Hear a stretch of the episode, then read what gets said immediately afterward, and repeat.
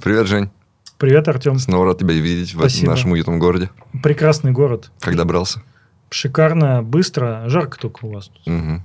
Э, Евгений Козырев – это программист, бывший, Ну, пускай будет. Бывших не директор по развитию, директор по развитию и Чего? полупсихотерапевт. Да. Артем Малышев, а, главный редактор и креативное ядро подкаста «Мы обречены». Ну, давай свой дисклеймер. Уважаемый друг, то, что ты сегодня увидишь, является нашим частным личным мнением, не репрезентатирует... Дорогой, друг, то, Я- то- Я не вырежу. Репрезентатив. Я те- Короче, все, что вы сегодня увидите, это наше частное мнение. Мы не профессионалы. в- Полупрофессионал. Полупрофессионалы, но тем не менее, советы дело неблагодарное.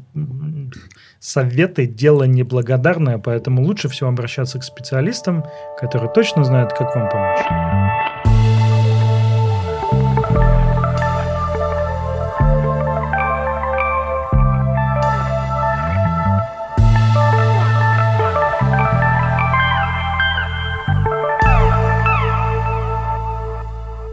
Но вообще, мотивация, она такая очень сложная штука, и многие люди не умеют мотивироваться сами по себе. Вот ты, вот у тебя бывало, что ты один остаешься, ну, вот у тебя есть свободные там выходные, Мгм. и ты не знаешь, что делать. Да, Ты не знаешь, что ты хочешь. да. Потому что до этого ты всегда там, а что жена хочет, а что Мгм. дочка хочет. Ну, вы как находите компромиссы, а, и ты, эм, ты выбираешь из того, что ты совсем не хочешь, и тем, что, ну, окей, ты можешь. Мгм. А вот то, чего ты сам хочешь, бывает так, что и не понимаешь. Я расскажу тебе историю. Давай. А, Я не хотел в отпуск, а моя жена хотела. И она полетела одна в отпуск с подругами. Дочку я отдал бабушке, и у меня выпала свободная абсолютно неделя. Вау. Работу наделал вперед на две недели, все. Вот, вот прямо освободился и такой, кайф. У меня абсолютно свободная неделя. Я буду один делать, что хочу. Планов настроил невероятно много. Хотел там... Реально хотел купить себе палатку и пойти в поход. В лес. Жить там неделю в лесу одному. Вот прямо думал, кайфану вообще. Что я делал? Я неделю лежал на диване. И все. Больше ничего. Мог Больше бы, ничего. Мог бы лежать в палатке. Мог бы лежать в палатке, да. Ну, типа, мог бы э, как хорошо провести эту неделю. Когда эта неделя кончилась, я очень жалел о том, как я ее провел. Хотя казалось, ну, в ка- каждый день такой, ну, мне будет кайфово полежать. Наконец-то я могу полежать. Мгм. И, в принципе, это...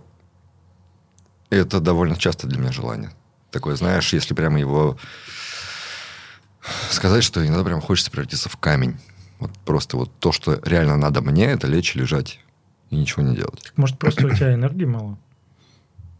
Но, с другой стороны, ну, ты, если лежишь, тебе же этого хочется. Если бы тебе Да. не хотелось лежать, ты бы не лежал. Но я лежу, и как будто бы кажется, что мне не хочется это делать. Но вообще, да, проблема с э, мотивацией, когда из твоей, у тебя уходит весь твой контекст, который ты тебя окружаешь, такой, типа, а ради чего мне делать, если я сейчас вообще один, мне ни с кем не надо взаимодействовать никак. Я такой, ну все, значит, мне вообще ничего делать не надо. То есть ни- никакой внутренней мотивации у меня как будто бы и нет. Вот к такому ужасному я пришел. Мгм. Ощущение, оно мне не понравилось. Я поэтому... Все-таки надо, чтобы ради кого-то чего-то, какой-то, видимо, мне нужны какие-то внешние условия, чтобы что-то делать. Я поэтому себе сабатикал не беру. Ну, типа, можно было бы прикольно, наверное, там, 3-4 месяца не работать.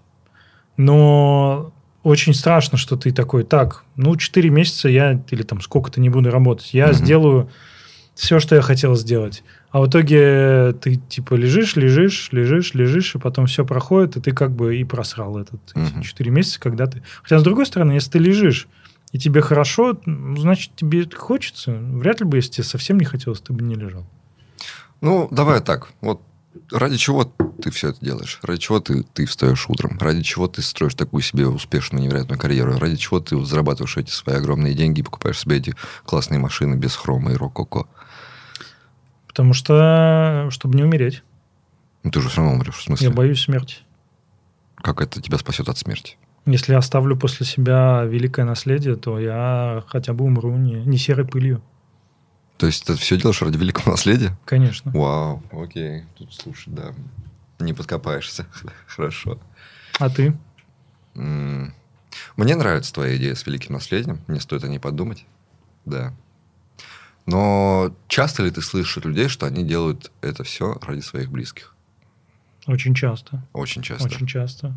Потому что это же еще... Ну, это социально приемлемая история. Я там ради семьи живу. Да. Очень частая история, когда рожают детей, чтобы появился смысл в жизни. Мгм. Это прямо очень частая история, когда, ну, вот как-то грустно, нечего. Рожаешь детей, у тебя появляются дети, и у тебя точно появляется смысл. Я помню, ты сам как-то давным-давно, когда ты в прошлый раз прилетал, рассказывал, что у тебя есть пирамида приоритетов, Да, и на первом месте стоит семья. да, Моя семья. да.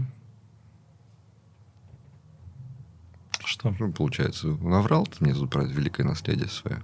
Но эта пирамида, если есть какая-то спорная ситуация, если нужно выбирать между Мгм. или-или, так-то можно все одновременно желательно делать. Мгм. То есть, если, если недостаток ресурсов или там какая-то э, вещь, где тебе нужно выбирать, Мгм. да, я выберу вот по этой, по этой схеме. Но в идеале, конечно, чтобы я мог и то, и другое, и сам гармонично развиваться, и семью содержать, и э, делать, и, не знаю, и личные хобби и так далее. Это очень хорошая мотивация, да, ведь? Ну, Ради семьи. Ну, вот, вот ради семьи. Я, чтобы прокормить э, своих всех близких, Мгм. чтобы они хорошо жили, я стараюсь ради них. Это, ну, это звучит прямо круто. Таких людей сразу начинаешь уважать. Мгм. Молодец, да, стараешься ради, ради других, чтобы помогать всем, вот это все. Но есть обратная сторона, Ну-ка, какая? что люди начинают э, терять себя, забивать на себя и растрачивать себя. Я очень люблю вот эту историю про абсолютного благодетеля, который решил раздать все, что у него было. Который раздал все свои деньги. Когда кончились деньги, он ему ничего, он раздал свою одежду. Когда у него абсолютно кончились все вещи, которые он всем раздал, начал раздавать свои органы и просто умер. А нуждающиеся так и не кончились. Ну, может быть, он раздавал э, не все-таки не нуждающимся, а как бы... Ну, он хотел побороть несправедливость. Ну, это, это притча. Да. Это притча. Давай не, не про притчу. Да, такое возможно. Я про то, что, э, видишь, есть некий абсолют, что, например, э, плюс эта ситуация, когда, о, программирование. Я могу классно прокормить свою семью, сейчас пойду в программирование. Мгм, И, например, люди идут и начинают заниматься вещами, которые им совершенно не нравятся. мгм. И начинают становиться хмурыми тучами, неприятными людьми. И начинают этих своих близких, ради которых они все делают, ну, быть для них обузой. Плохо себя вести и все такое. Бывает еще, Жизнь. что мы... э, Это же удобный, да, м, повод или как-то такая мотивация в жизни, говорит, я все для близких делаю, да. Мгм. Но потом постепенно, когда тебя это подспудное чувство, что я-то хочу себе что-то, оно может выливаться в, например, в домашнее насилие. Вот. когда человек, да я для вас все делаю, а вы там мне, а как вы смеете? И Мгм. в целом, то есть, ну, если ты делаешь это от чистого сердца, да, то, по идее, такая ситуация исключена, да? А вообще существует такое, вот это абсолютная благотворительность, абсолютная, как это слово, ну, когда от чистого сердца, и когда тебе ничего не надо взамен. Ну, тут есть прагматичная Да. точка Все зрения. равно же тебе хочется какой-то отдачи, если ты всем помогаешь. Все равно тебе хочется, чтобы тебя оценили и благодарили за это. Нет? Ну, наверное, Бескорыстность. Существует ли абсолютная бескорыстность? я, как с некой долей цинизма, я бы сказал, что нет. Наверняка есть святые, которые подза- познали дзен и полностью могут раствориться в этом мире.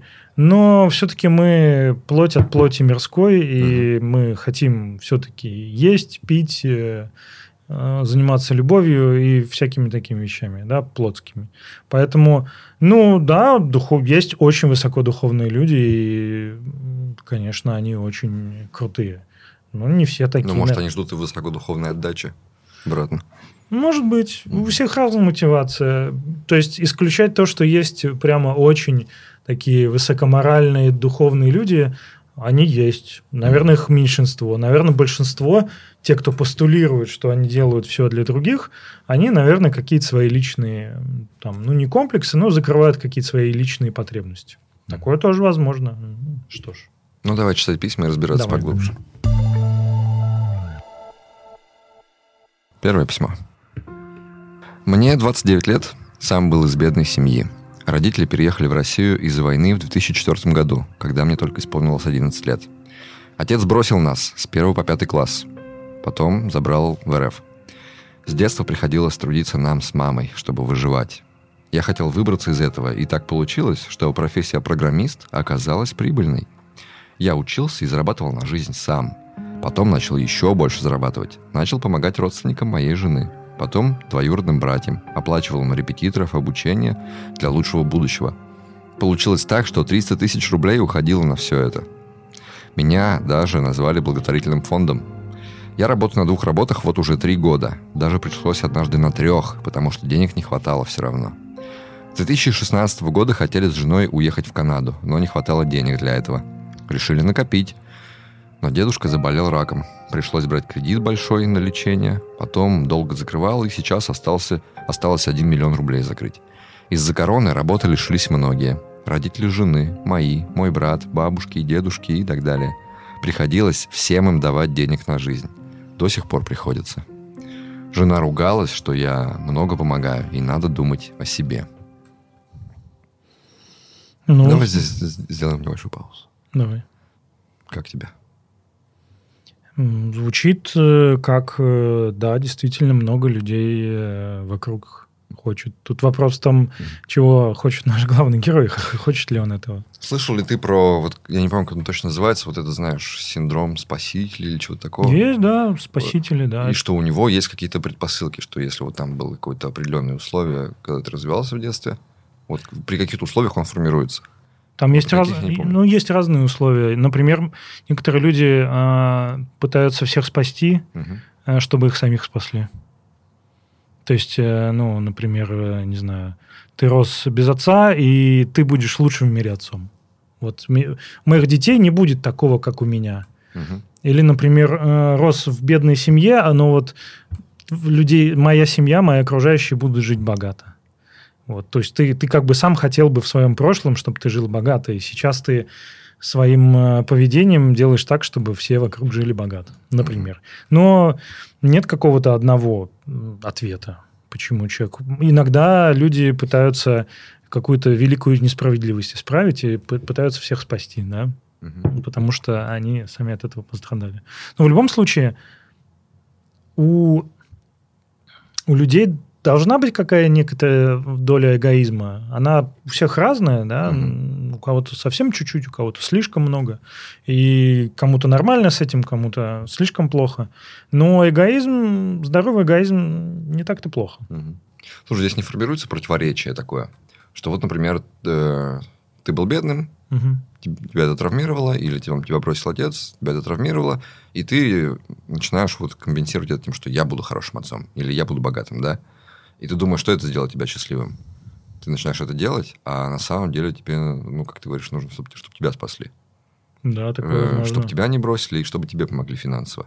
Но ты себя не сможешь нормально из этого чувствовать, потому что тебе самому это хочется делать. И вот это противоречие, когда ты сам хочешь спасать и хочешь, чтобы тебя спасли, это же не стыкую, не очень хорошо стыкующиеся вещи. Нет? Я прочитал исследование, что а, миллионы людей в мире носят неправильную обувь, неправильный размер обуви. Потому что на самом деле им нужно несколько другой размер или другой там а, тип обуви. Угу. И они ходят и страдают. Вот. И э, здесь то же самое. Очень, мне кажется, миллионы или, может, даже миллиарды людей угу. на самом деле хотят в жизни другого, но им кажется, что они хотят еще одного, и они идут к тому, что им не нужно. Я понимаю, что это было просто сравнение, но ты меня заинтриговал. Да. А нафига люди покупают себе обувь не своего размера? Я не, не слышал никогда про такое. Потому что они не знают, что это их размер. Просто, например, если тебе с детства говорили, ну, не с детства, но ага. когда у тебя там устаканился размер, у тебя 41 размер. Так. А в реальности тебе, если измерить... Вот я тебе пример своей жизни скажу. Я не бегал до этого. Ну, в смысле так, чтобы заниматься спортом, как бег. Угу. Я какое-то время назад, до пандемии, решил, потому что залы все, вернее, когда пандемия началась, все спортзалы закрылись. Угу. Я такой, ну что остается? Остается только бегать. Я начал бегать в обычных кроссовках, в которых я ходил в зал до этого. И у меня ноги заболели. Я такой, что такое? Сходил в специальную лабораторию, где мне померили ноги, там все хитро сделали. Ишь ты. Там, значит, камера, они тебя снимают, там какая-то модель. Мне говорят, тебе нужен, во-первых, другой размер, тебе нужен другой подъем, там пронация, супинация, повороты стопы э, в, в ту, в другую сторону. И они мне посоветовали вот там специальная модель кроссовок беговых. Я их купил, и все изменилось в моей жизни. То есть я такой, вот это, вот это мой размер, вот это мои кроссовки. А если бы я не стал, я бы, ну, ходил бы в старых кроссовках, покупал То бы есть такие ты же. тот самый человек, который носил не тот размер обуви? Да, да. What the fuck? Вот так вот. Что? И вот то же самое и с нашей жизнью. Что, мы часто думаем, блин, я хочу много денег заработать для своей семьи. Э, Это мой размер обуви.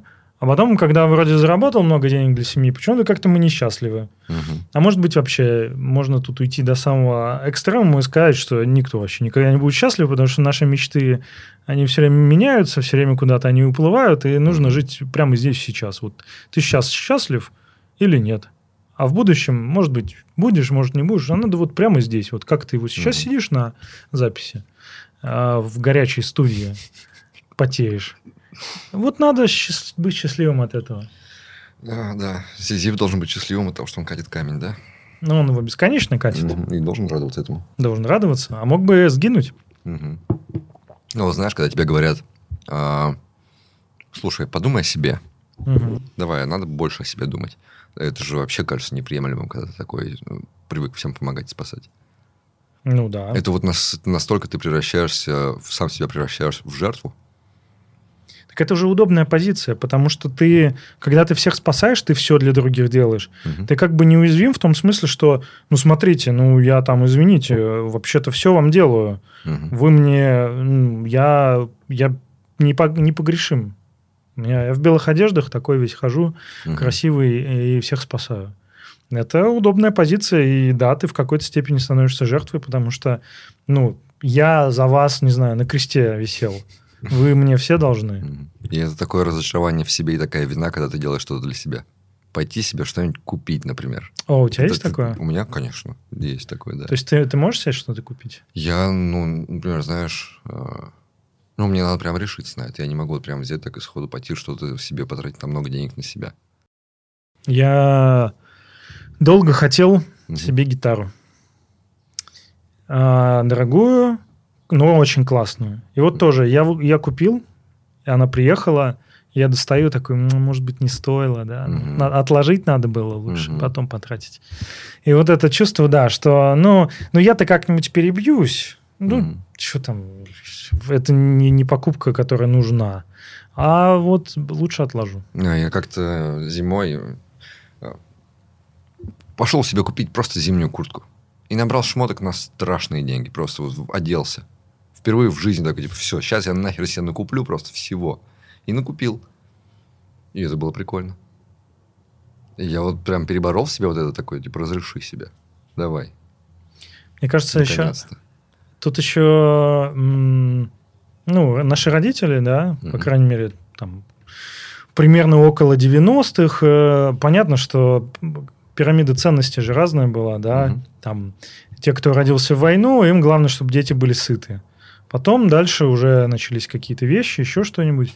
И, ну, а в целом бережливость, она такая, ну, не надо тратить лишних денег, еще Мгм. что-то. Я помню, первая своя какая-то зарплата, я... Что-то я себе хотел купить, но вот э, родители говорят, лучше отложи, не надо, Мгм. зачем тратить? Во мне до сих пор звучит голос родителей, когда я вот об этом Да? думаю. Что типа такой... Вот родители бы не оценили то, как ты транжиришь деньги. Вот они бы Да, сказали, да. ты что это? При том, надо- что эти же родители, Мгм. Ну, то есть у моих родителей финансовой грамотности в 90-е все, что у них было, все погорело. То есть у них не осталось ничего, ну, оставалось... У меня мама накопила, по-моему, 15 тысяч рублей, ну, вот на, на те деньги. Этого хватало на квартиру.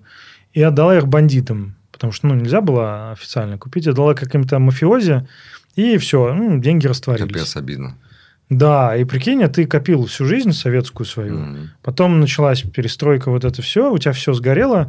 Поэтому финансовые советы от родителей, по крайней мере, тех лет я бы не стал Ну, принимать. это, это уже ты рационально себе такой. типа, ну, Вообще-то я уже тоже 30-летний дядька, и что-то вроде как смыслю, а такой в голове все равно, вот, вот родители бы меня сейчас ругали за Да. такие траты. Это что это такое? Пошел себе шмоток накупил. Да Ну, ты? Ну, вообще, вот я даже среди нашего айтишного брата финансовая грамотность не у всех она такая большая. Знаешь, что все так читают там ETF и э, вкладывают в акции еще что-то. Ну, во-первых, все это испарилось, пуф, и нет ваших денег, да? А, но при этом, да, финансовая грамотность у нас не очень, мне кажется, высокая. Э, Ну, при том, что я не то чтобы, знаешь, меня учили экономить. Я ну, не знаю, откуда эти голоса взялись. Наверное, просто смотришь, как себя ведут другие люди. Вот, наверное, ну, вот родители на себя не тратили. И такой, ну, Да. значит, мне нельзя на себя тратить. Да. Свои деньги.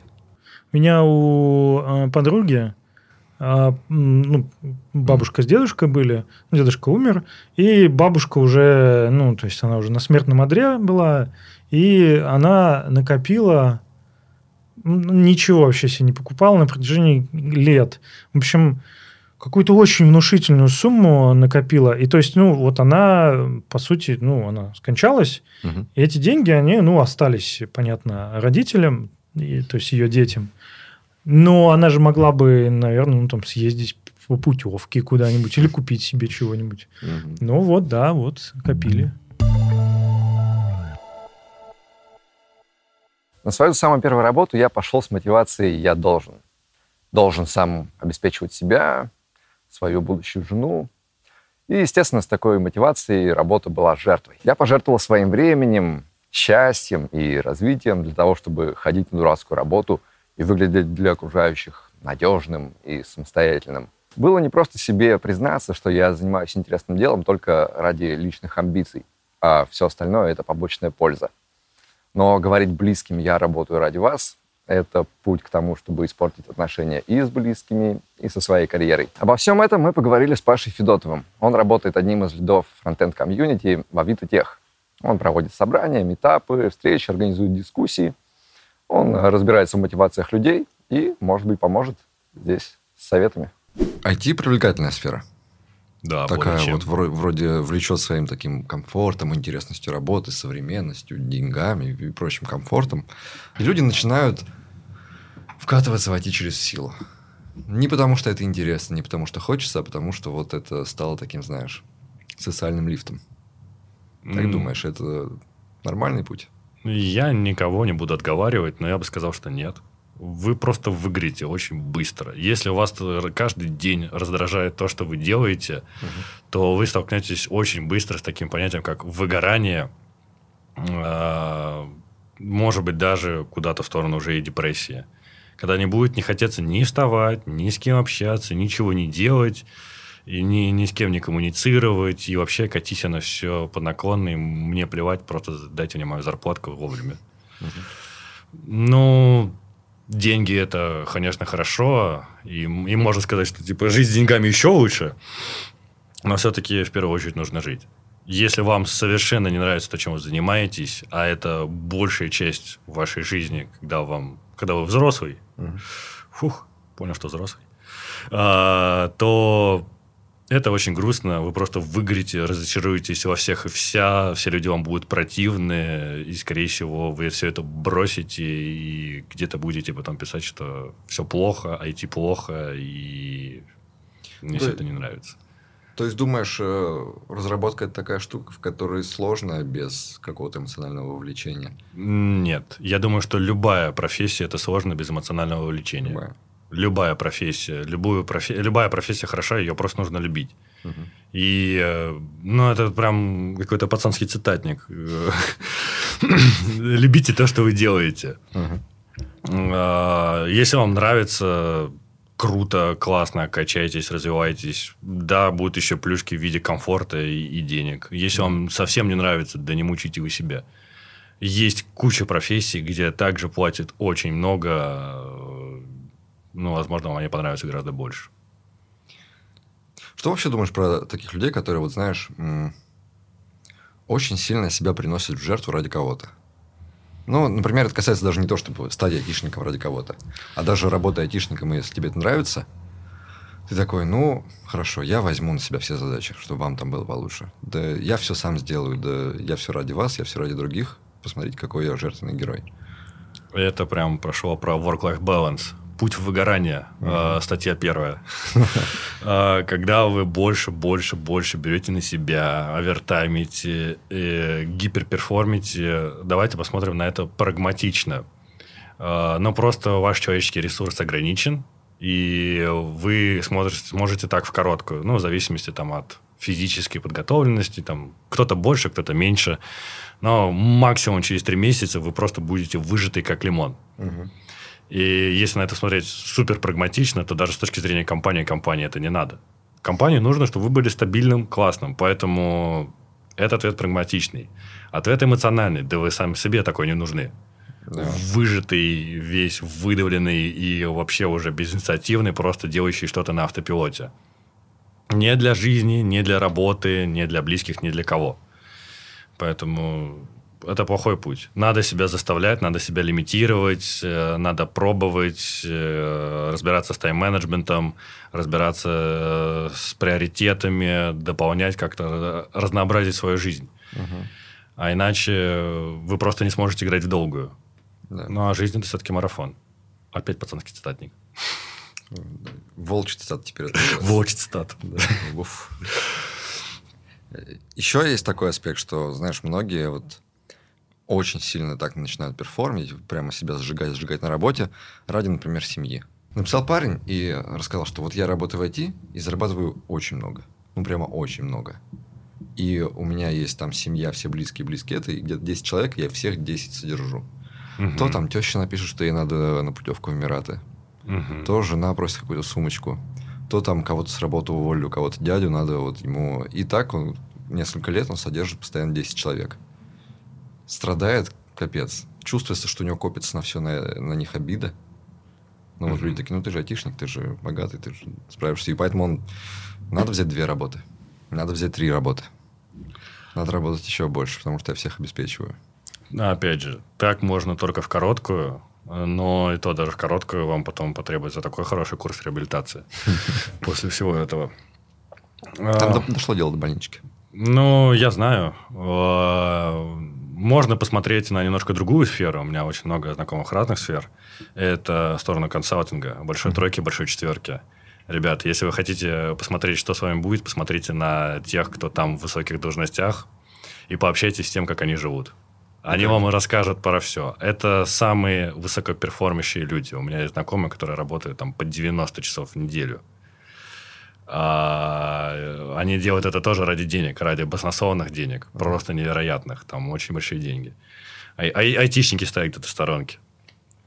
А, но потом они все начинают иметь очень большие проблемы со здоровьем, с нервной системой и зачастую еще дико нестабильный вообще эмоциональный фон, просто взрываясь или загоняясь от любой мелочи. И приходит это очень быстро. Просто почему я сказал про них, а, так как они, айтишники, редко перформят, я таких не встречал, это просто как бы, как в ускоренном режиме посмотреть, к чему это все приведет. Вот такая вот могу сказать совет. Реально найдите кого-нибудь, пообщайтесь. Особенно кто высоких грейдов, э, допустим, там. Если найдете младшего партнера, вам он точно за все расскажет. Ну, не знаю, наверное, это трудно взять и так на- на- напугать себя чем-то, какой-то перспективой, что вот если я буду так делать, то мне будет плохо. Здесь Я не знаю, здесь где найти этот рубильник, который прям вот вырубить и сказать, все, поживи для себя, позаботься о себе тоже. М, Не думай только обо всех остальных, ты тоже существуешь. Не Ты- знаю. это не, не машина по зарабатыванию бабок. Это э, вопрос про личные границы, э, зоны ответственности, приоритеты, разграничивание жизни. Если у человека есть проблемы с тем, э, с ответственностью, с отделением себя от каких-то близких или какие-то невероятные загоны, что если они зарабатывают там ки- килобаксы в секунду, то я не успешен, возможно, вам стоит поработать в первую очередь над собой, а если не получается самим, то обратиться к какому-то профессионалу. Давай дальше тебе прочитаю. Из-за войны и угрозы закрытия границ пришлось уехать на Запад. Пришлось все-таки. Но тут начались мои проблемы, потому что ЗП стало в три раза меньше. Хотя я оставил часть денег в РФ, чтобы помогать в нужное время. Но, кажется, люди так привыкли, что не могут представить даже, что я больше не могу прислать. То теща захочет в Эмираты путевку за 200 тысяч рублей. То еще что-то случается. Помимо этого всего, свои долги остались. Жена требует колечко и сумку дорогую. Из-за переживаний денег у меня тромб влетал в вену три раза. Все три раза пришлось операцию сделать. Из-за войны евро застряли и не могли быть отправлены мне. Потом треть потерял. Из-за переживаний я сбросил 15 килограмм. Появились боли в спине, что не мог спать. Приходилось сидеть всю ночь. Делали уколы в спину, но не помогло. Пришлось плазму колоть прямо перед вылетом из РФ. Сейчас больше думаю о том, как, как теперь работать, чтобы и нам тут хватало, и им смог помочь. После операции, когда занимался документами, то на работе был не очень активный. Из-за этого должность руководителя команды дали не мне, хотя я должен был получить. С одной стороны, кажется, что все хорошо. Многие завидуют мне, но в глубине души страдаю, потому что постоянно нужно думать об остальных.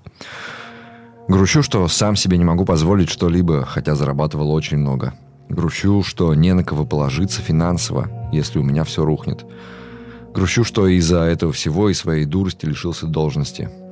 Посмотрим, что теперь будет спустя годы. Каждый раз говорю, что подработаю тут, чтобы закрыть долги, но сразу же появляется место, куда нужно тратить. А у меня ровно 10 человек, которым постоянно приходится посылать деньги каждый месяц. Ну, то есть это, это буквально та притча, где чувак себя раздает полностью всем и умирает так никому и толком так и не выполнил свою цель всем помочь. Знаешь, какое одно слово вот приходит в голову? Одиночество. Он, по сути, одинок. Мгм. Потому что если он скажет, ребята, я, я все, я не могу, я уже устал, я не могу больше работать, у меня вот спина заболела, еще что-то, то он, э, он останется в одиночестве, потому что ему эту, эту семью, эти 10 человек тянет он. И он единственный здесь э, кормилец. То есть он сам вот эти камни у него на плечах, он их несет. И тело, кстати, самое умное, что у нас есть. Оно говорит, чувак, может, это хватит, а вот на тебе в спину по почкам. Или, или там тром Мгм. тебе на, чтобы успокойся. Спи сидя. Да, отдохни. Ну, в общем, здесь много одиночества. Мгм. Знаешь, э, я вот думаю, в чем такая проблема, вот почему нельзя выйти из этого состояния, где ты спаситель, и настолько спаситель, что уже сам жертва. Потому что вот ты помогаешь, но ты не можешь сам сказать им «остановитесь». Не поворачивается язык. Не знаю, почему так сложилось все, что не скажешь. И поэтому ты ждешь, когда твои мысли возьмут и прочитают. Да. Вот э, тебя просят, например, приходит к тебе теща и говорит, типа, дай мне 200 тысяч на поездку в Эмираты, и ты не можешь ей сказать нет. И ты хочешь, чтобы она сама залезла тебе в голову и увидела там, что не могу. Мгм. И вот даже здесь, в анонимном... Мгм. Письмо анонимное, да? Мгм. Его, ну, я не знаю, я не уверен, что его теща слушает э, этот выпуск. Но, тем не менее, э, он не говорит впрямую, типа, ребята, вот достали вы меня, они меня достали, я не могу. Он говорит, вот там ошибки, которые я думаю, что 10 человек на мне. Ну, то есть, очень много злости. Злости такой невысказанной. Ну, это пр- прикольно противоречие получается, да, что ты вроде как ради них, Да. ты их, э, им помогаешь, потому что их любишь, а сам на них, ну, не знаю, ну, типа, ты реально же сквозит злость, как, как будто, ну, обида какая-то, я не знаю, что. Типа, вот он перечисляет, э, что он страдает, что ему это, его тяготит, что у него даже со здоровьем плохо, и при этом приводит пример, где тут теща 200 Да-да-да, тысяч 200 на тысяч. Эмираты ей надо. Ну, типа, посмотри, какие мелочи им нужны. На Вот эти- Да. Я так думаю, что это же э, вообще этот культ спасительства, он же в том числе ам, про вот эту невысказанную историю, что я всех спасу, Мгм. мне все будут благодарны, я буду в белых одеждах, в сиянии, и ну, все меня будут благодарить. Но в реальности реакция других людей на то, что ты их спасаешь, да, спасаешь в кавычках, она может быть абсолютно, они могут тебе даже спасибо не сказать. Они могут просто воспользоваться тобой, и все. И это, кстати, частая история, когда вот люди спасают других, спасают опять-таки в кавычках, но при этом э, нету никакого контракта, да, ты же не заключаешь, давайте вот, уважаемая теща, я вас свожу в Эмираты, вам дам денег, а вы мне, ну, там, спасибо скажете или еще что-нибудь. То есть, эм, ожидая бессловесного ответа, ты на самом деле, ну, это лотерея некоторая. ты, ну, может быть, да, тебе скажут спасибо, может быть, тебе там будет очень благодарен, может быть, прямо ты будешь как действительно меценат, благотворительный фонд, а может быть, нет, может быть, примут. Но это же ведь не выход, то, что он, вот его план. Как мне кажется, это не тот путь, который надо идти. Я имею в виду, что в этой ситуации, когда на тебе очень много обязательств перед другими людьми, ты такой, сейчас, я сейчас, просто мой выход – это зарабатывать еще больше, стараться еще больше, четыре работы. Чтобы точно всем хватило. Чтобы точно, ну, типа, вот у меня есть, э, она, она осязаемая, это, понимаешь, цифра. Допустим, мне, чтобы всем помочь, и чтобы себе осталось, нужно, условно, 500 тысяч рублей. Мгм. Такой, ну, это же достижимо. Как? И такой, все, сейчас ради этого буду стараться. Нет, ну, с другой стороны, да, из прикольного, Ага. это в том, что, ну, раз человек умеет зарабатывать больше, то есть вот он сказал, так, маловато, бац, три работы, умеет. Это крутой навык. Не все вообще так умеют, знаешь, вот так взять, найти Мгм. там еще работу. Это круто. Но только... Но с, ка- с каким настроем ты на все это идешь? Ну, классно, когда у- ты такой можешь это делать, у тебя получается, есть какая-то цель, которая тебе не доставляет страданий. А когда ты такой, блин, брать четыре работы, чтобы им всем помочь, ну, типа, это же неприятно. Рано или поздно в спасительстве наступает переломный момент, Ага. когда до этого это было, я не скажу весело, но окупалось, да, ты такой, я, как он в первой половине письма он говорил, я благотворительный фонд, да, благотворительный фонд, благотворительность, это же, ну, люди ради чего-то это делают, у них есть какие-то бенефиты, Мгм. а потом во второй половине, когда он преодолел этот пик и понял, что за ним не стоит благодарность или что-то такое, да, может быть, может быть, он бессловесно ожидал любви от всех и каждого, от всей этой ячейки огромной, которую он тащит. Но не случилось. И в итоге он понял, это как тот наш Сизиф любимый, который, вот если представим, если мы Сизифа представим, вот у него есть этот камень, и ему сказали, слушай, вот там, за той горой, там будет э, отдых и всеобщая любовь, и всем нужен твой камень, который ты катишь. Он такой, отлично, качу. Он закатывает, а за той горой и еще горы. И вообще-то твой камень, ну, типа, надо и побольше камешек-то тащить. Мгм. И все, ну и вот тут начинается переломный момент в спасительстве, когда ты понимаешь, что-то как-то м, что-то не то происходит. А прикинь, вот, вот мы сейчас типа гадаем на кофейной гуще, да. Да. что благодарность он не получает. Да. Мы э, сделали такой вывод, потому что он страдает. А прикинь, если на самом деле его все очень сильно любят, очень сильно благодарят, Ну, Скорее всего. и боготворят, и все такие прямо ему очень благодарны. В принципе, он получает отдачу. А что, если она не приносит? Ну, ты ей не рад. А потому что... Что, если не получается? А это? тут есть две одинаковые стороны. Одинаковые в чем? Те, кто получают там эти деньги, да, или эти сумочки, или еще что-нибудь, у них э, тоже они привыкают к деньгам. Вообще мы очень быстро привыкаем к каким-то благам, которые у нас есть. Деньги нужно больше, потому что ты привыкаешь тратить больше. Ну и, соответственно, все растет. Да, у тебя есть какие-то покупки, ты покупаешь еще больше, еще больше и больше. Но есть и другая сторона. Возможно, наш герой тоже в этом же положении. Например, первый раз он купил теще э, билеты в Москву, не знаю, за 30 тысяч рублей. И она Мгм. была очень благодарна. И он получил свою долю, да, у них бартер состоялся. То есть он зачем-то помог теще, а она получила то, что хотела, и он получил то, что хотел. Но постепенно и эта благодарность становится, это инфляция благодарности. Мгм. Ты, ты, например, даешь не 30, а 60, и ожидаешь чего? В два раза больше благодарности? Ну, я будет, ну, там, может быть, чуть больше, но это же невыразимо словами. И получается, что тут есть инфляция с одной стороны и с другой стороны. И уже доходит до того, что все стороны недовольны. Что делать с этим одиночеством, грустью и обидой? Ну, во-первых, Это же не та ситуация, в которой можно жить практически, мне кажется. Ну, как я говорил, ее практически не решишь. ну, тело здесь уже, уже тело говорит, чувак, уже ну, давай, давай-ка мы это сбавим коней. Ага. И то, что нам герой написал, уже значит, что его что-то не устраивает. Был бы он счастлив, он бы нам не писал, правильно? Наверное. Счастливые люди не пишут нам. Ребят, напишите, хоть кто-то один напишите, я счастлив, у меня все шикарно, все хорошо, чтобы, может быть, нам стало веселее. Но что здесь можно делать? Ну, во-первых, осознать проблему, сказать, что я уже не очень вывожу, я уже не могу. А, Есть посмотреть на объективную, например, реальность. В нашем первом письме э, в первом письме не этого, не этой передачи. Можешь просто сказать про кейс. Как бы У нас, был, у нас бы- был кейс, когда была мама престарелая Мгм. с, с- со здоровьем, с не очень хорошим здоровьем. Здесь, э, ну, есть объективные показатели, да, очень сложно устроиться на работу, если у тебя там, например, инвалидность.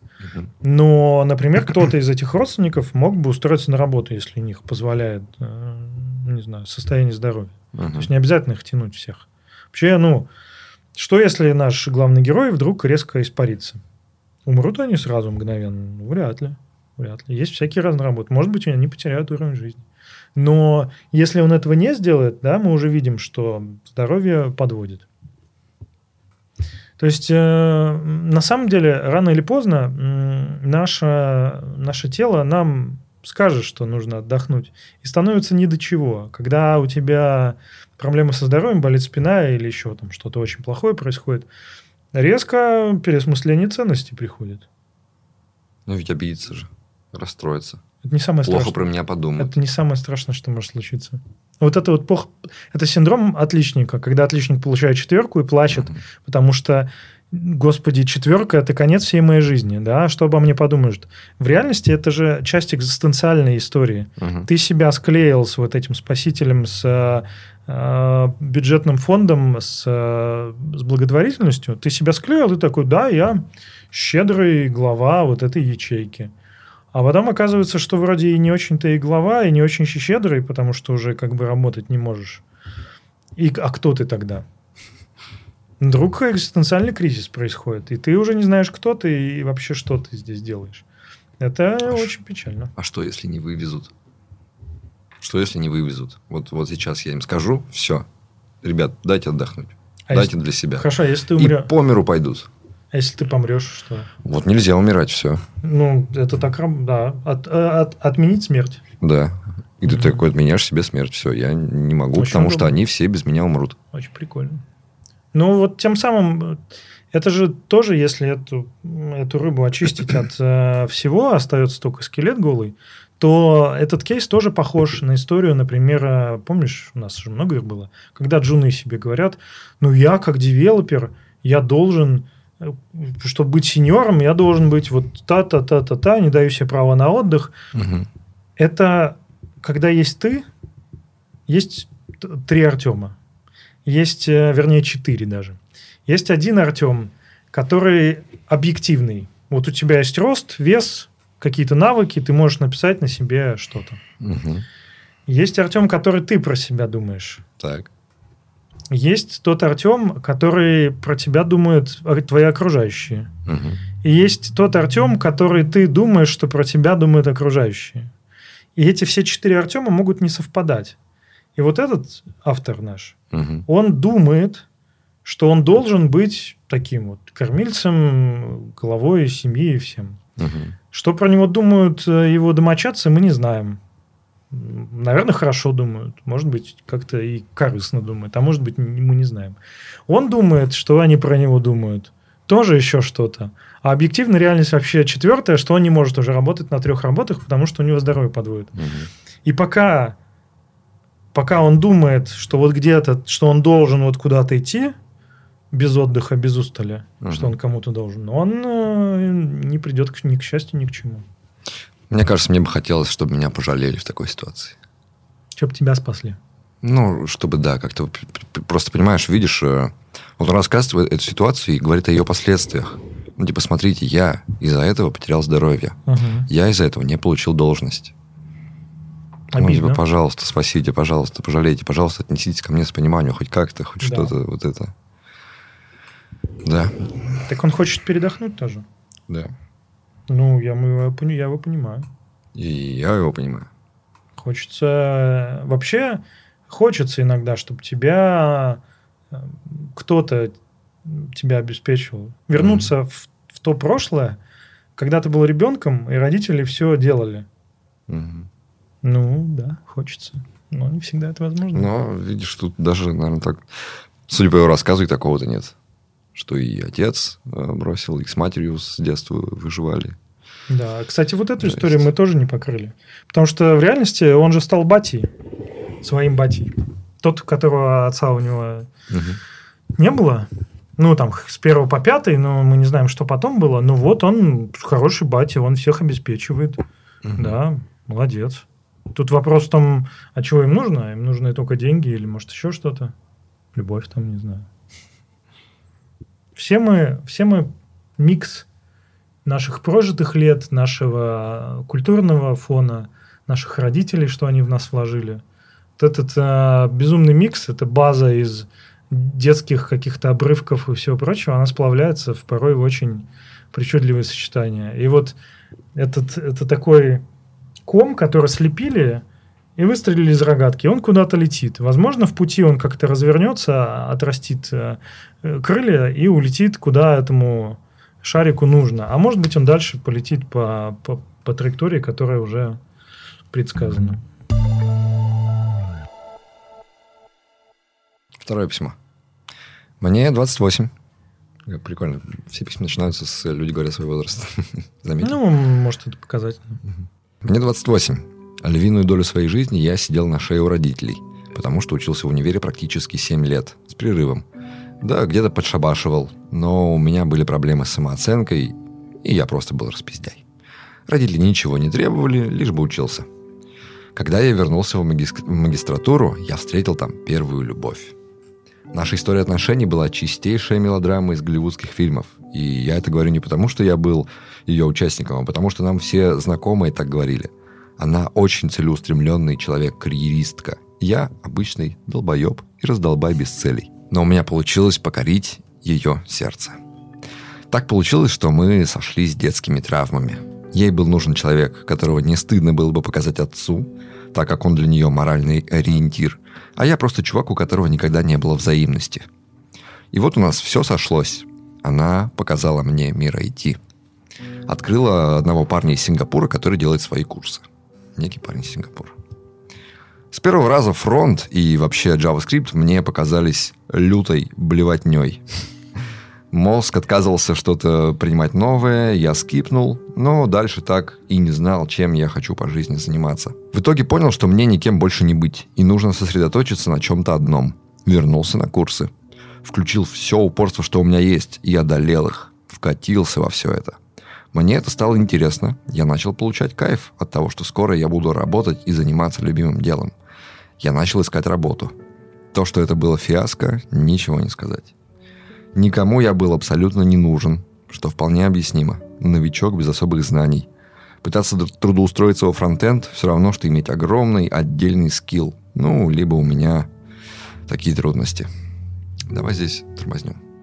Про то, что фронтенд блевотня, это мне понравилось. Понравилось? Конечно. А ты фронтендер ведь? да? Ну, был, Был. был. Блевотня? Да, нет, нормально. Нет, нет плохих инструментов. Покажи мне слесаря такой, говорит, автомобильного слесаря, например. Слушай, ну ключ на 15, ну реально блевотня, невозможно им работать. Или съемник для тормозных барабанов.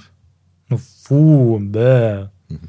Мне нравится, как он э, описал эту в начале влюбленность, из-за чего они сошлись. Мгм. Вот этот первый э, как раз признак э, влюбленности, это когда ты любишь даже дичь полную.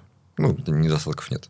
Мгм. У нее травма детства. Она хочет заслужить уважение отца, потому что моральный ориентир, и хочется привести классного Видишь, парня. как и он такой, типа, прикольно. вау, круто. Конечно. А потом там 10 лет отношений, она со своим отцом задолбала уже вот это.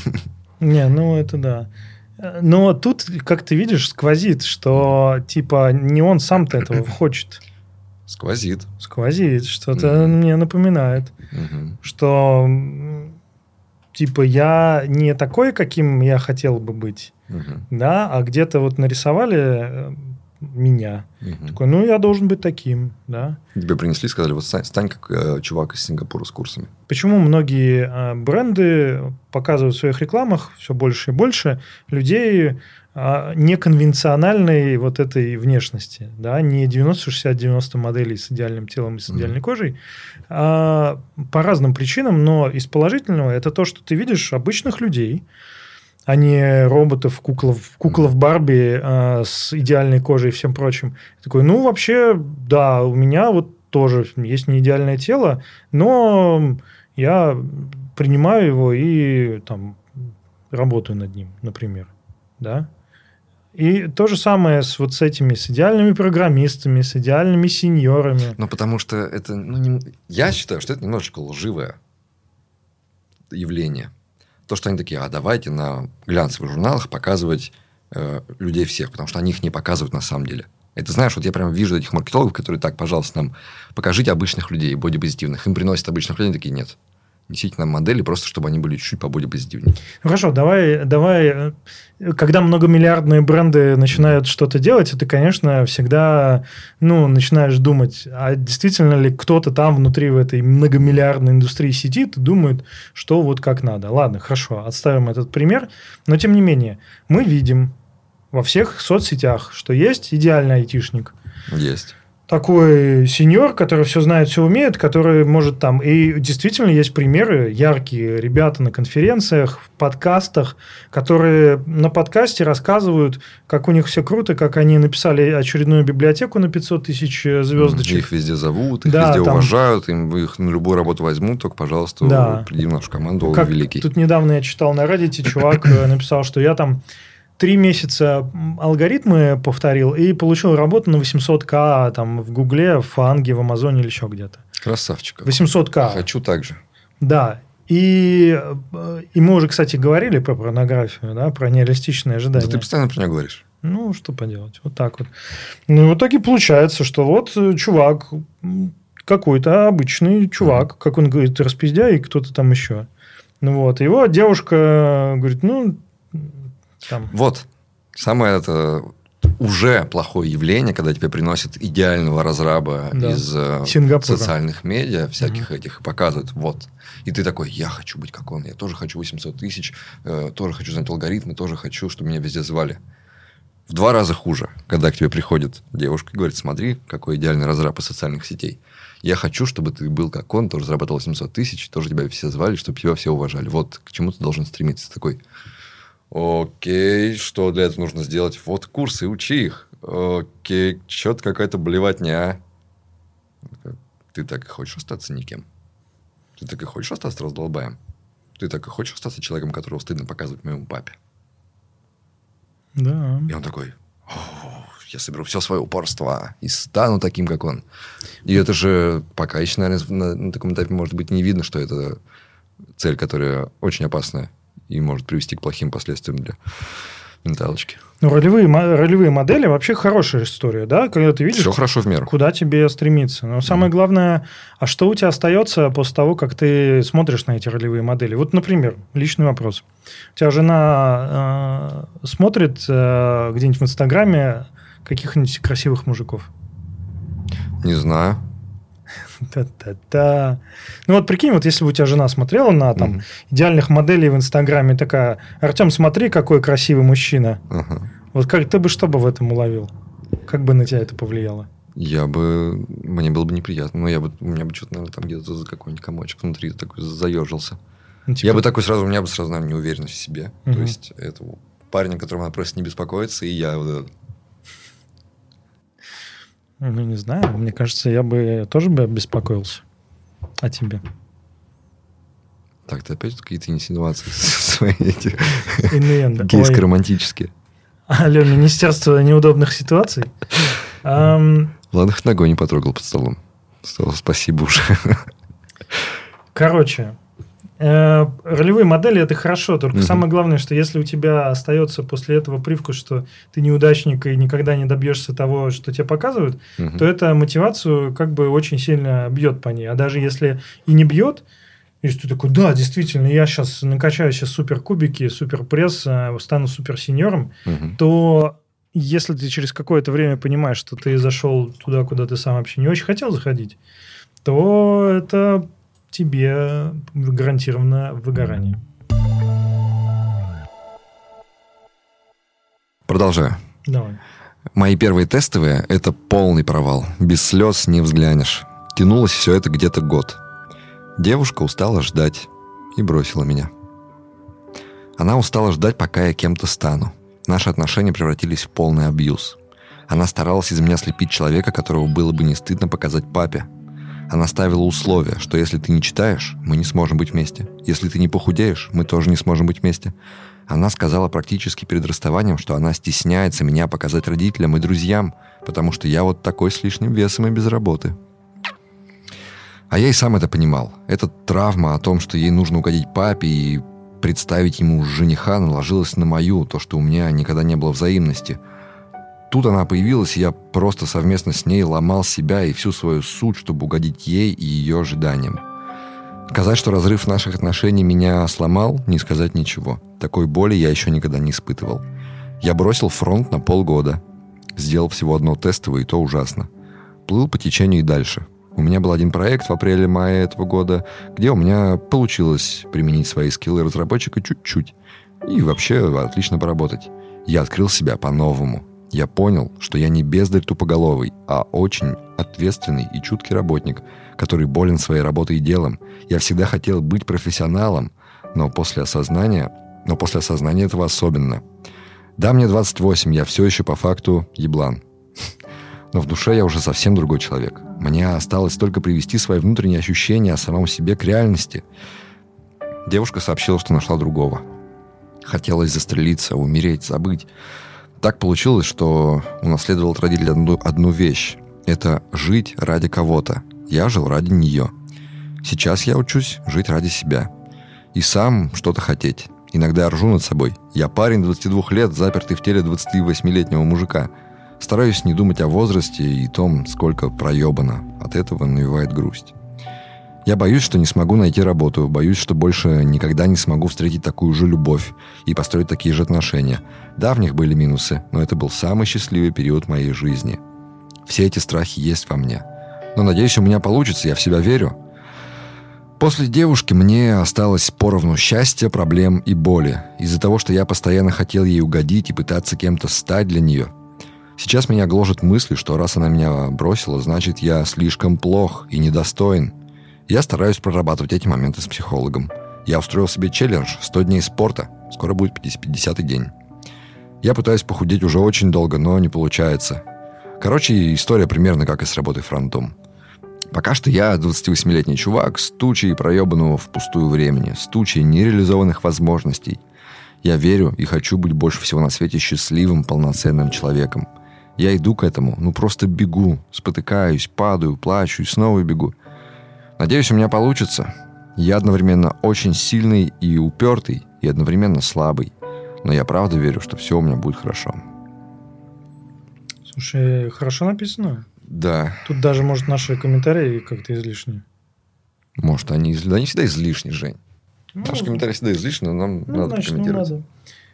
Во-первых, ты заметил, что девушка-то вообще, получается, пыталась э, встречаться со своим отцом. Такое ощущение.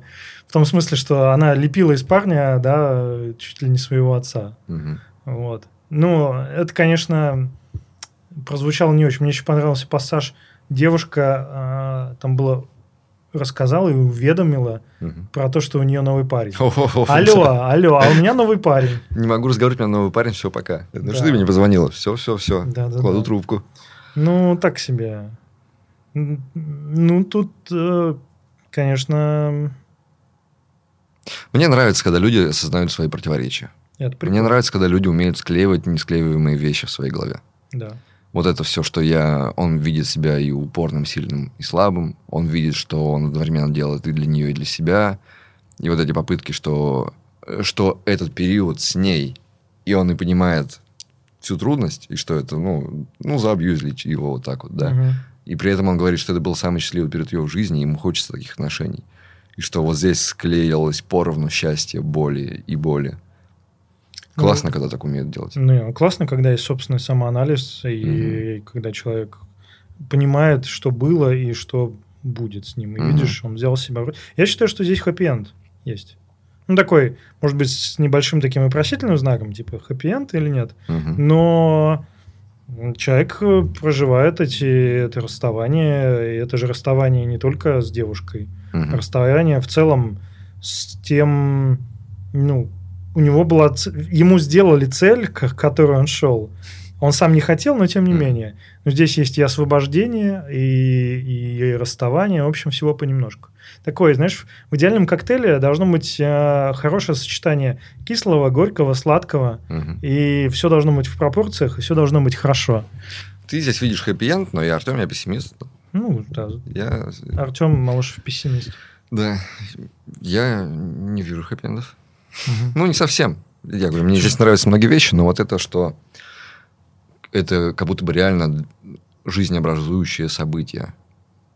Это можно говорить, что это было хорошо, но я, я бы в своей жизни это назвал травмой. Типа, я бы, наверное, видел, что эта штука меня слепила и сделал, знаешь, как там происхождение героя или происхождение злодея. Когда ты пишешь персонажа, как там в книжках пишут, что персонаж должен быть призрак Мгм. прошлого. Призрак прошлого – это что-то, что у него случилось в детстве, который становится там кирпичиком его Ну, мотивации и обязательно всего детстве, такого. да. Ну, в прошлом каком-то. Тебе надо показать какое-то прошлое героя, где что-то случилось, вот это будет его таким, знаешь, стержнем характера. Мгм. И вот здесь она его бросила, и он бросил фронт. Ну, пускай. А она его бросила, не он ее бросил. Не он разорвал эти отношения. Он Да. бы, может, и не хотел от нее уходить. Понимает даже, как здесь все сложно. И э, как бы не остается ли он тем же человеком, ну, то есть не продолжает ли он делать то же самое, что с ней, только без нее. Не продолжает ли он себя лепить для нее и дальше. Ну, скорее всего, будет какая-то компенсация, да, наверняка э, он захочет сказать, э, знаешь, слепить себе идеальное тело, например, и Мгм. прийти, постучаться в дверь, там, здравствуй, ты мне больше не нужна, или что-нибудь такое. Но, Мгм. но если это послужит э, на пользу, да, если это мотивирует, то почему бы и нет? Лучше так, чем, чем вообще без мотивации сидеть. Ну что, очередной программист. Знаешь, программистом быть не так уж и плохо. Рассказывай. Ну, вообще-то, а тем более фронтендером. Между прочим, фронтендеров по статистике в среднем больше зарплат. Ну, пер- в первое России. слово дороже второго. Он увидел, что это блев- блевотня. Ну что же, знаешь, э, некоторые люди на блевотне себе делают э, карьеру. Про боди, бодипозитив ты говорил. Я говорил про бодипозитив. Про бодипозитив. Вот это тоже то, что он э, борется со своими комплексами. Такой, типа, вот а она хотела, чтобы я похудел. Она меня бросила. Мне можно больше не худеть. Меня больше это никто не требует. Он такой, ну, я должен это сделать. Вообще бодипозитив это не обязательно про худой, тонкий или еще какой-то, а это про то, что вот твое тело Мгм. И даже не только тело, а вообще твое состояние. Это ты не должен следовать тому, чего ты не хочешь. Вот тебе вся масс-медиа говорит, что ты должен быть таким, Мгм. каким-то. Ты не обязан быть таким, ты можешь быть любым другим, каким ты как бы хочешь. Вот весь бой бодипозитив это про это. Про то, что никто не должен тебе говорить, что вот, Артем, сейчас бороды не модно, нужно Мгм. сбривать бороды. Или там вес, нужно подкачаться. Или наоборот. Если хочешь качаться, качайся. Не хочешь, не качайся. Дело твое. Мгм. Тело, тело-то тебе с этим телом жить. Мне понравилась цель, то, что он, я хочу стать полноценным счастливым человеком. Это тяжелый путь, и пути разные. Да. Это и принятие себя такой, какой ты есть. Э, Такой, ну окей, я, мне не надо становиться Мгм. большим фронтендером, и не надо становиться супер, и не надо мне суператлетичное тело. И это тоже путь полноценности счастья. кстати, да, прикольно. Стать крутым фронтендером, да, ну, окей, мне осталось наследство от отношений, цель. Ну, окей, мне, в принципе, вроде норм к ней идти. Тоже, в принципе, такой же путь. Но, видишь, да, вот уже сам уже письмо начиналось с того, что ну, я еблан какой-то, я распиздяй. Ну, во-первых, может быть, здесь немножко как бы кокетство иронии. Конечно. Это всегда как яство ирония. Ну, вот. Но, ну, плюс ты, ты а, Да не еблан ты никакой, не распиздяй. Вот это вот всегда хочется. да, Ты Все б- нормально, не ругай себя, все молодец, хорошо. да, молодец. Э, ну, ты понижаешь ставки, просто говоря Мгм. тем, что я там вообще-то еблан и распиздяй. Э, Так что не ожидайте, не судите меня строго. Да? Мгм. Ну, в душе, конечно, думаешь. Короче, ам, мне кажется, что это позитивно. Это реально позитивное письмо. Впервые за долгое, за долгое время. Потому что, ам, как он говорит, да, я хочу быть э, цельным. Я не парень своей девушки, я отдельная личность. Это раздельные отношения. Они расклеились. В том смысле, что были склеены, а Мгм. теперь расклеились. Ну, поэтому я ему желаю только хорошего. Ну и вот это то, что основная это наша тема. Потому что видишь, у него, он видит в себе эту установку, ему досталась эта установка жить ради кого-то. Да. Отличная установка, наверное. С, с такой установкой можно быть счастливым полноценным человеком? А, Жить ради кого-то это не нельзя сказать, что это всегда неправильно. Просто если ты живешь ради кого-то, да, Ага. а потом, например, этот кто-то м, по какой-то причине там уходит из твоей жизни или ваши отношения ухудшаются. Понимаешь, в чем, в чем прелесть жи- жизни для себя? Тем, что ты от себя никуда не уйдешь. Ты сам у себя всегда останешься. А когда ты говоришь, я живу там для, для моих детей, то потом они взрослеют, им становится 18-20 лет, они уходят из твоей жизни. И это очень горько, когда ты 20 лет своей жизни тратил на... Ты говорил, я живу ради своих детей. А дети уходят из твоей жизни, что она... Ты прекращаешь жить? Нет. Но это установка жить ради кого-то, это не значит, что ты себе на всю жизнь выбираешь ради кого жить. Это значит, что тебе всегда нужен кто-то, ради кого ты будешь что-то делать. Да. Типа вот пока у тебя не появится кого-то, ты и делать ничего не будешь. Ну, как я говорил, вот я иногда часто в себе такое чувствую. Для себя я ничего не буду делать. Да, но живешь ли ты в этот момент? Вот именно. Ну, вот, вот это и вопрос. Мгм. Может быть, даже и нет. Может быть и нет. Это как, э, как зеркало, знаешь, ну, когда нечего отражать, то зеркало как бы не существует. Да? И то же самое э, и люди. Они живут ради других. Хорошо, это сервисная функция. Пускай, ладно, жизнь их. Но существуют ли они как э, субъекты? Не факт. Видишь, да, э- это досталось из воспитания. Родители говорили жить ради кого-то. Мне кажется, это вот такая, э, ну, консервативно-благородная цель. Что общество Чтобы должно дети- состоять не из индивидуалистов. Ну, как сейчас, знаешь, там даже на уровне государственной пропаганды, что индивидуализм – это плохо. Коллектив. Так В коллективе все ради живут так ради чего-то другого. советская история. Да. Ну, коллектив, да, эгоисты не должны быть. По, по работе с этим очень много всего. Мгм. У людей, ну, там, не знаю, у людей отвратительное резюме, например, да? Потому что там, ну, там написано, мы там что-то делали, мы разрабатывали программное обеспечение, еще что-нибудь. А ты-то сам что делал? Ну, вот сам ты лично, без всяких «мы». Ну, вот там, я не хочу быть эгоистом, я не хочу говорить, что я сделал, команда же сделала. Мгм. У, у американ, например, у американцев, конечно, любые обобщения это так себе, но у них реально такого нет. У них там, да, я сделал, я иногда даже чересчур. Мгм. Но да, часто прямо эгоизм такой здоровый, он есть. А у нас все коллектив, надо это. Я замечал, это когда работал еще в, во всяких медиа, писал. Я, например, очень воевал с редакторами, которые обезличивали тексты.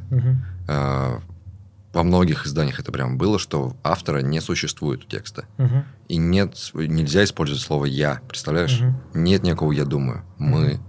Мы выяснили. То есть, вот Ну такое. да, Ты да. пишешь от какого-то коллективного «мы». Да, ну, И Я всегда приводил в пример какие-нибудь, вот я находил там ан- англоязычные статьи, такой, смотрите, как классно, когда у автора, у текста есть автор, да, и он существует внутри текста. Мгм. И он рассказывает о том, что он думает. Это же классно. Но это второй слой текста получается. Да, Это вот как те три истории в книге про угря. Ну, в нем есть субъект. да. Это не просто рассуждение об угрях каких-то нас. Мы выяснили, что угри размножаются только в Саргассовом море. А еще можно в русском языке же есть вообще обезличенно. Было выяснено. Да. Вот. Это вообще самое, Да. самое... Ну, как-то вот оно образовалось. А, так получилось, что некий субъект стал программистом. Мгм. Ну, да, да.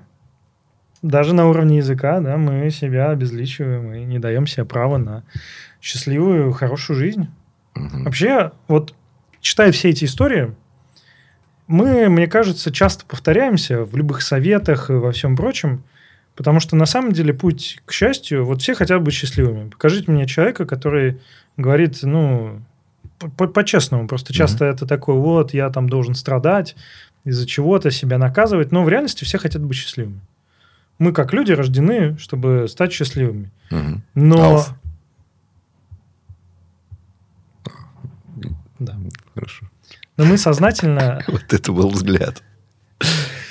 Но, но мы сознательно или бессознательно пытаемся все себя сделать несчастливыми. Мы живем для других, мы живем для, не знаю, для какой-то великой цели. Мы живем для того, чтобы э, своих родителей э, удовлетворить, mm-hmm. чтобы свою девушку, чтобы или парня, и чтобы стать великим программистом, который кто-то где-то там сказал. Mm-hmm. А чтобы стать счастливым, нужно вообще в себя прийти и сказать, а я вообще кто?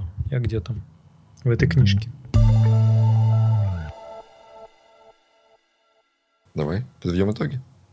Давай подведем итоги.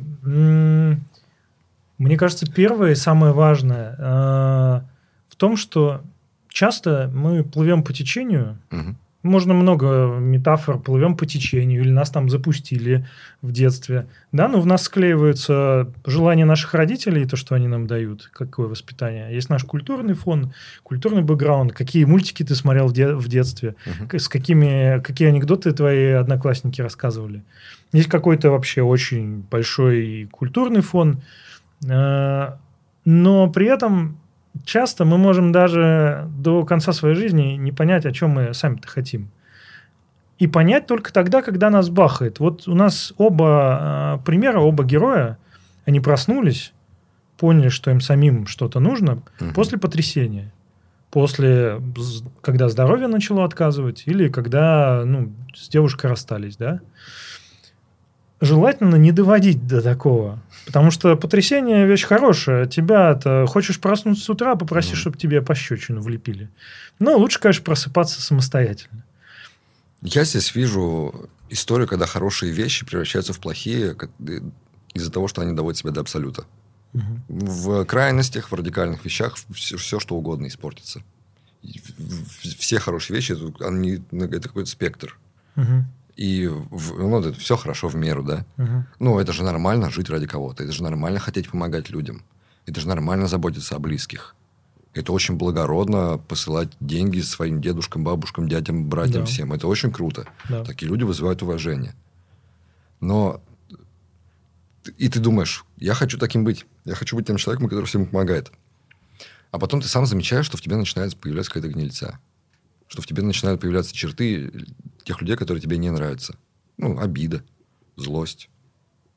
Ну, это нормально. Какие, ну, да. Ну, то есть, живые, такой, живые то есть, получается, люди... чем я думаю, что этот путь, что чем больше я буду всем помогать, чем больше я тратить буду сил, тем лучше я буду становиться. А в тебе начинает появляться обида. И обида начинает тебя подтачивать. Ты начинаешь на них злиться. И у тебя начинает портиться здоровье. Ты такой, подожди, ну как же, ну, это же было хорошее устремление меру, меру. Хороший, вообще счастливый человек – это примерно как шеф в дорогом ресторане Мишлена. Самый главный шеф. Угу. Конечно, ресторан Мишлена может э, делать только супер-супер-супер сладкие десерты, но, скорее всего, это будет не очень счастливый ресторан, и вряд ли он получит звезду Мишлен. Угу. Идеальный повар отмеряет ингредиенты всякие разные и делает меню таким, что там есть и, и горькое, и соленое, и сладкое, но самое главное не пересолить, не переперчить и не сделать супер острым. Угу. В этом все искусство. Оно каждый день мы боремся с, со страстями, с хаосом нашей жизни. У меня сейчас очень философское какое-то настроение. Просто так получилось, что в Иваново очень жарко сегодня. Угу. И поэтому наши головы несколько кипятятся. Поэтому я думаю, что как резюме лично от меня, я бы сказал такое. А, оказывать помощь близким – хорошо. А, жить ради других – не очень хорошо. Потому что жить ради других значит, что ты сам не очень-то и живешь. Угу. Потому что об других э, ты отсвечиваешь, но если другие уходят из твоей жизни, то где остаешься ты сам? Да где ты остаешься сам, когда тебе из другой человек пытается из тебя кого-то вылепить. Тот человек, ради которого ты думаешь, ты живешь. Да. Спасибо, что приехал. Спасибо, Артем. И мы с тобой увидимся. А с вами мы увидимся вскоре. А ты можешь э, сказать им, чтобы они подписывались и ставили лайки, и писали комментарии? Я просто очень стесняюсь это просить. Каждый ваш лайк и каждая ваша подписка очень важна. И почему? Не потому, что э, все подкастеры, ютуберы и все прочие такие э, циничные люди, и они очень хотят подписчиков и нарциссы. А потому что фидбэк очень важен. Вы можете писать комменты, вы можете подписываться, ставить лайки, но чем больше вы делаете какой-то активности, тем нам понятнее, что мы делаем то, что нравится другим людям, а значит, имеет смысл. Мы живем ради вас.